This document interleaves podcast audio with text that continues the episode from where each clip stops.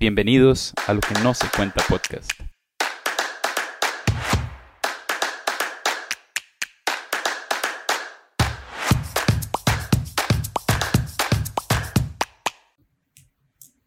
Hola, bienvenidos a nuestro último episodio de la serie Mirando a través del espejo. Mari, ¿cómo te sientes hoy? Demasiado emocionada, va de acuerdo con el tema que vamos a compartir y feliz porque realmente creo que nosotros también hemos aprendido bastante de esta serie y hemos interiorizado bastante.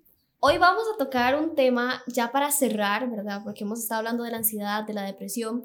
Vamos a tocar el tema de las emociones sin control. O sea, ese es el momento en el que usted pierde el control de todas sus emociones por completo y no tenés idea de qué hacer con ellas.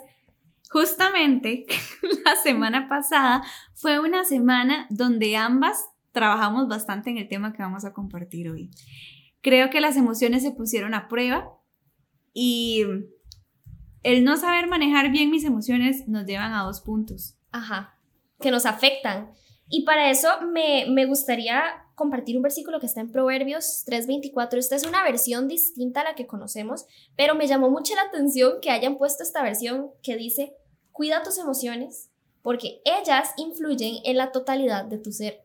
Y yo dije, wow, wow, mis emociones son capaces de influir como yo me comporte, en mis actitudes, en mis acciones con otros, y son importantes. O sea, muchas veces no les prestamos la importancia que se merecen y decimos, no, no, es que a veces es una pequeña tristeza, ahorita se quita no, tal vez no se quite si no haces algo al respecto, entonces sí. Justamente, de hecho, como que este tema de las emociones y no aprender a escucharnos nosotros, ¿verdad? Porque las emociones nos pueden llevar al primer, al primer extremo, o sea, si yo no tengo control de ellas, me puede llevar a tener, claro está, ambas de los puntos que vamos a hablar tienen consecuencias, pero el primer punto es, este, que esa emoción me lleva a tal punto que tiene como resultado una enfermedad tiene como resultado, a mí me pasaba mucho en el cole, que este, justamente en bachillerato, ¿verdad? Yo eh, llegué súper bien, todo iba muy bien.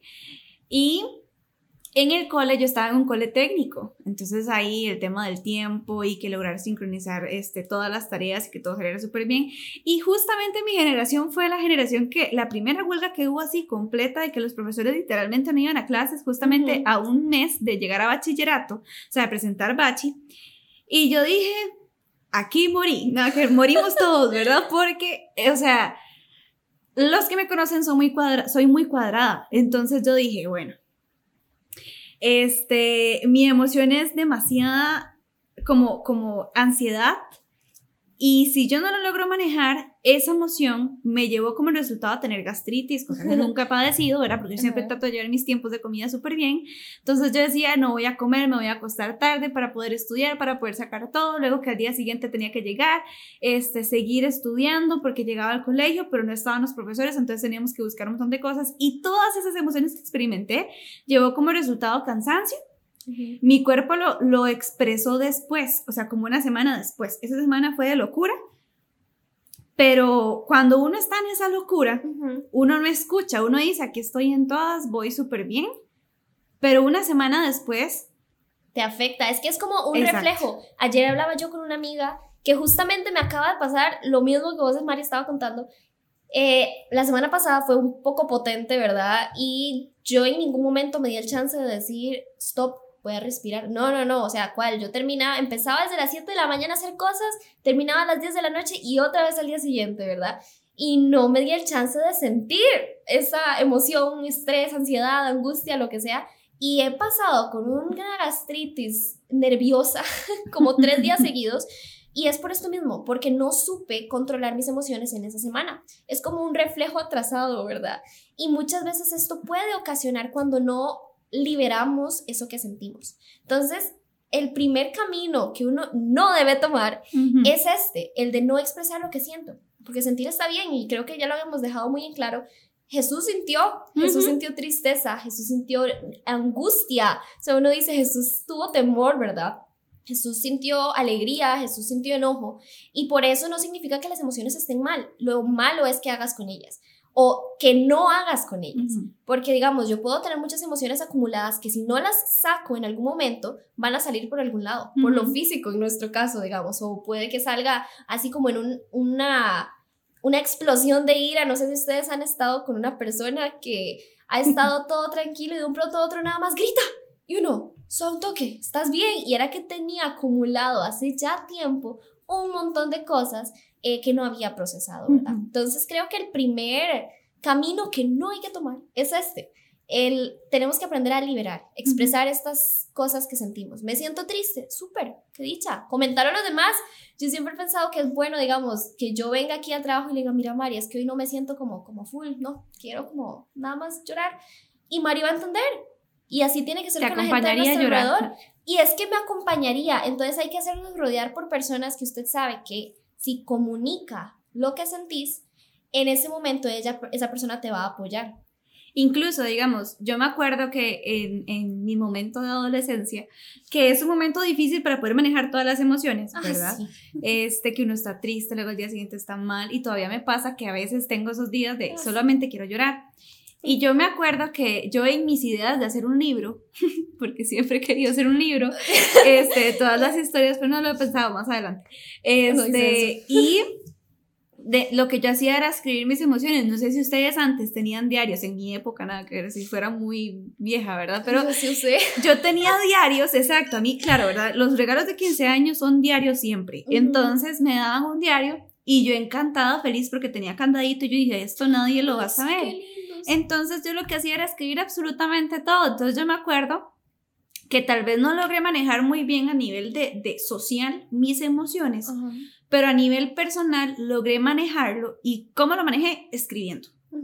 Y tal vez es necesario, yo siempre he pensado que deberíamos tener a alguien a quien rendir cuentas, que te escuche, que te entienda y que no te juzgue.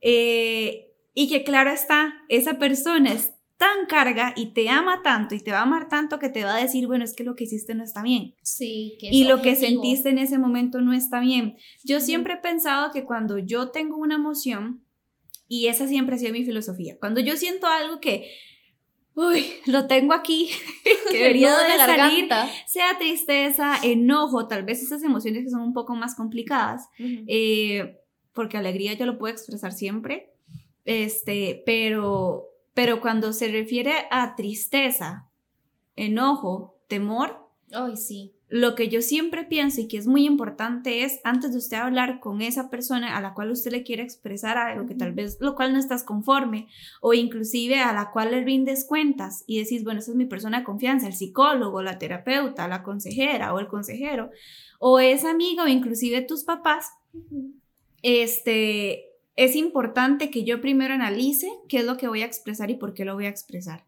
Porque muchas veces las emociones juegan un papel tan importante que puede llegar a dañar a una persona.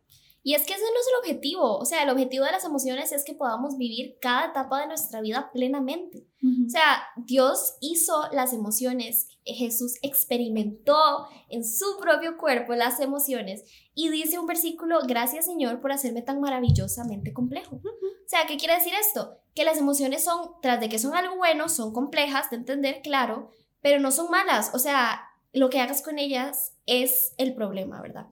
Y las emociones no están para dañar a otras personas. O sea, el enojo, el temor, la angustia no están para hacer a otras personas sentir inseguras o mal. Más bien todo lo contrario.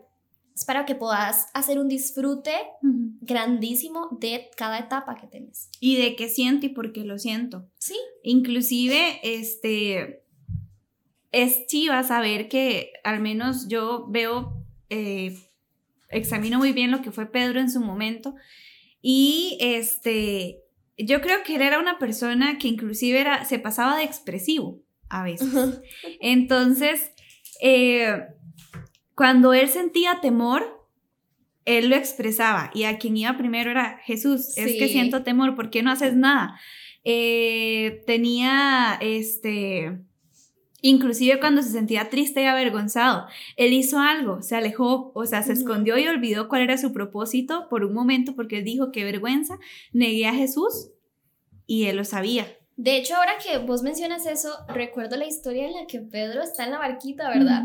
Y esa historia la vez pasada estábamos comentando Mari y yo que nos pareció interesante porque de ahí resulta que a Pedro se le ocurrió la maravillosa idea de ir a caminar en el agua como Jesús. O sea, nunca nadie en el mundo, en la historia lo ha hecho, pero él dijo, si Jesús puede, yo quiero. Y pues él con toda la fe del mundo se bajó de la barca y le dijo, Jesús, por favor, yo quiero ir. Y Jesús le dijo, venga. Me parece impresionante cómo de verdad él empezó a caminar encima del agua. Pero yo me imagino que las distracciones de su alrededor lo distrajeron, digamos, este, y hizo que se fue hundiendo, o sea, él se fue hundiendo y hundiendo y hundiendo porque perdió el enfoque primordial, que era Jesús. O sea, perdió su enfoque, su enfoque era Jesús, mis emociones están puestas en Jesús, pero él perdió eso. Si él en ese momento hubiera dicho, uy, Señor, tengo temor, uy, vi un pez por ahí que me quiere comer, tengo temor, yo creo que seguramente hubieran llegado a la costa juntos, pero decidió desenfocarse de aquella persona que sí sabe cómo manejar las emociones. Y muchas veces nos pasa que cuando perdemos este control de nuestras emociones es porque perdemos el enfoque, perdemos el enfoque de que Jesús sí las entiende. Entonces, si Él las entiende, ¿por qué no más bien se las cedo yo a Él? Que solo dejármelas yo. Inclusive, escuchaba, eh, pedía un video y escuchaba un podcast, este, donde ellas comentaban que es importante tener esa primera conversación, esa conversación importante, yo decía, bueno, ¿cuál conversación importante? Y va de la mano a lo que vos decís. Yo tengo que cederle el control a Dios. Si yo, yo sé que Jesús puede conocer todo lo que yo pienso, lo que siento, y Él lo sabe. Pero él, yo me lo imagino él sentado exactamente aquí diciéndome, bueno, voy a escucharte, ¿qué sentís? Este, ¿por qué sentís eso? ¿Qué es lo que te llevó? O sea, él literalmente quiere que hagamos esto que vos y yo estamos haciendo, teniendo una conversación y decir, Jesús, me frustré por esto y esto y esto y no me pareció. Volviéndonos a la semana pasada, cuando, cuando tuvimos esta explosión de, de emociones, yo el fin de semana me di la tarea de examinarme exactamente qué fue lo que me llevó a sentir esas emociones. Claro está, ¿verdad? Aparte de sentir estrés y todo lo demás, este, sentí o sea, er, era como una montaña rusa. Cuando yo analicé eso, yo dije, es una montaña rusa, me sentía súper bien, venía para abajo, otra vez volví a subir, luego cuando uno va para abajo uno siente mucha eh, adrenalina, entonces esa adrenalina me llevó a tener como, como eléctrica. Entonces yo dije, ¿qué consecuencias el no saber manejar mis emociones de una manera correcta? Entonces el fin de semana me dediqué exactamente a eso, a tener ese momento donde yo literalmente me senté y yo dije, ok, hablemos Jesús. Este, sentí esto y esto y esto y esto y hoy justamente venía en el carro y yo dije, es mi momento para pensar, para decidir qué pienso y para expresar exactamente qué sucede. Y inclusive hasta lloré y yo dije, qué chiva, porque tuve mi conversación importante donde terminé de, cerrar mi capítulo de la semana, que fue locura. Y está bien, se debe de cerrar ese capítulo de emociones. Y es aquí donde muchas veces pensamos que, ay, no tengo con quién expresar mis sentimientos. Pues sí, sí tenemos. Resulta que tenemos a este maravilloso ser Jesús que se preocupa por nosotros, que se interesa por nosotros, que dice la Biblia que Él ama, ama a los que creó, ama a su creación. ¿Y de qué manera ama? Es que muchas veces nos limitamos al amor como un amor romántico solamente. Cuando no es solamente un beso, un abrazo y un te amo, no, Jesús demuestra su amor. Por ejemplo, dice Juan 3:16 que envió a su hijo a la cruz por ti. Entonces quiere decir que hizo un sacrificio. Dios hizo un sacrificio de amor por ti. O sea, ¿quién más va a hacer un sacrificio de un ser humano para vos? Entonces, Él ama de diferentes maneras. Él ama cuando te corrige. Él ama cuando, cuando te dice lo que estás haciendo y por ese camino no es. Tengo un camino mejor. Y mira qué interesante que Dios tiene tantos nombres que uno de ellos es el Dios de toda consolación o consolador.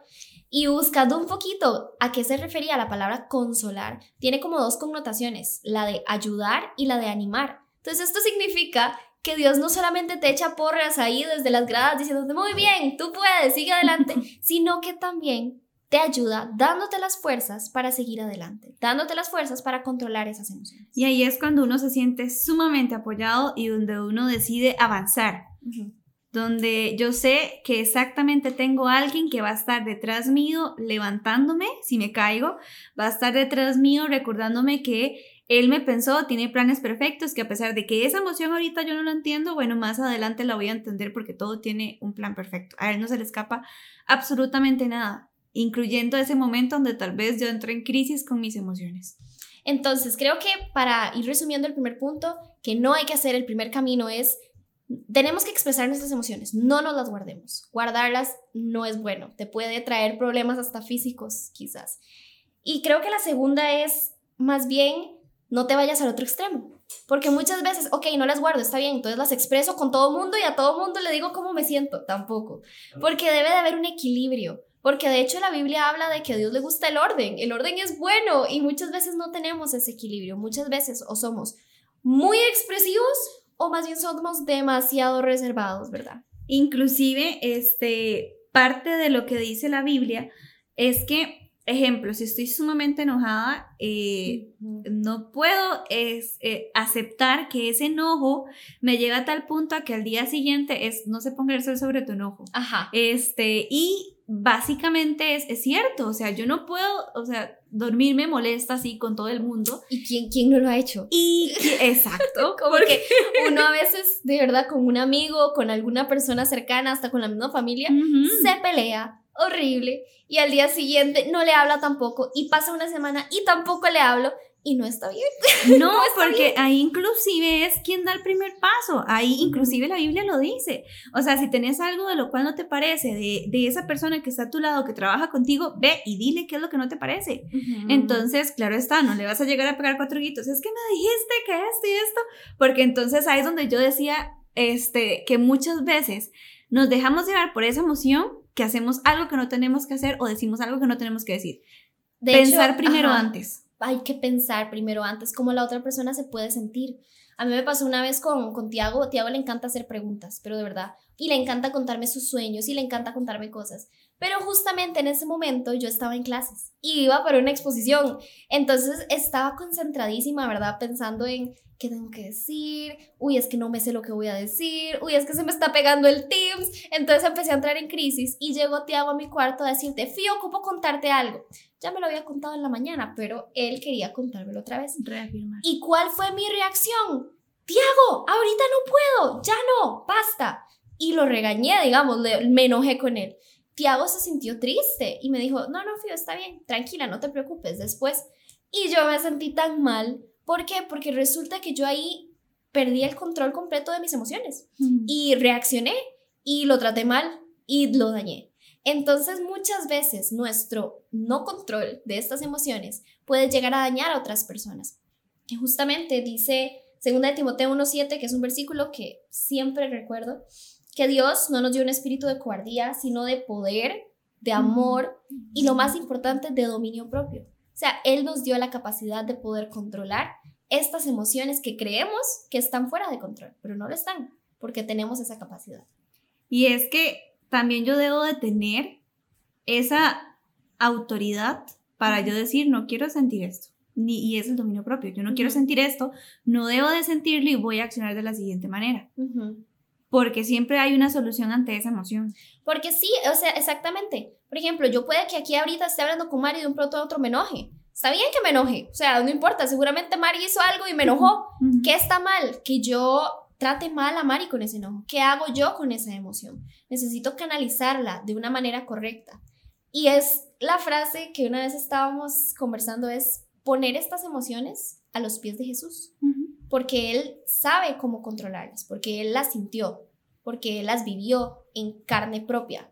Entonces, por ende, Él en realidad me parece interesante porque Él nunca pecó, nunca. Entonces, al no pecar, nos muestra que no somos Jesús, por supuesto, pero nos muestra que se puede hacer bien, nos muestra que sí podemos tener un control, un dominio sobre esto que sentimos. Inclusive eh, eh, va a estar el, el proverbio que todo el mundo menciona, y que es muy fácil, pero es muy importante recalcar. Y es este, Proverbios 4:23, sobre toda cosa guardada, guarda tu corazón porque hermana la vida. Yo no puedo permitir que esa emoción, ejemplo, tristeza o enojo, que se incorporó en mi corazón, me vaya a dañar muchas cosas en el resto de mi vida. O sea, que esa emoción no me lleve a un resentimiento, o a una tristeza y a sentir enojo tal vez no lo expreso, pero mi corazón todavía sigue enojado y mi corazón debe de cuidarse.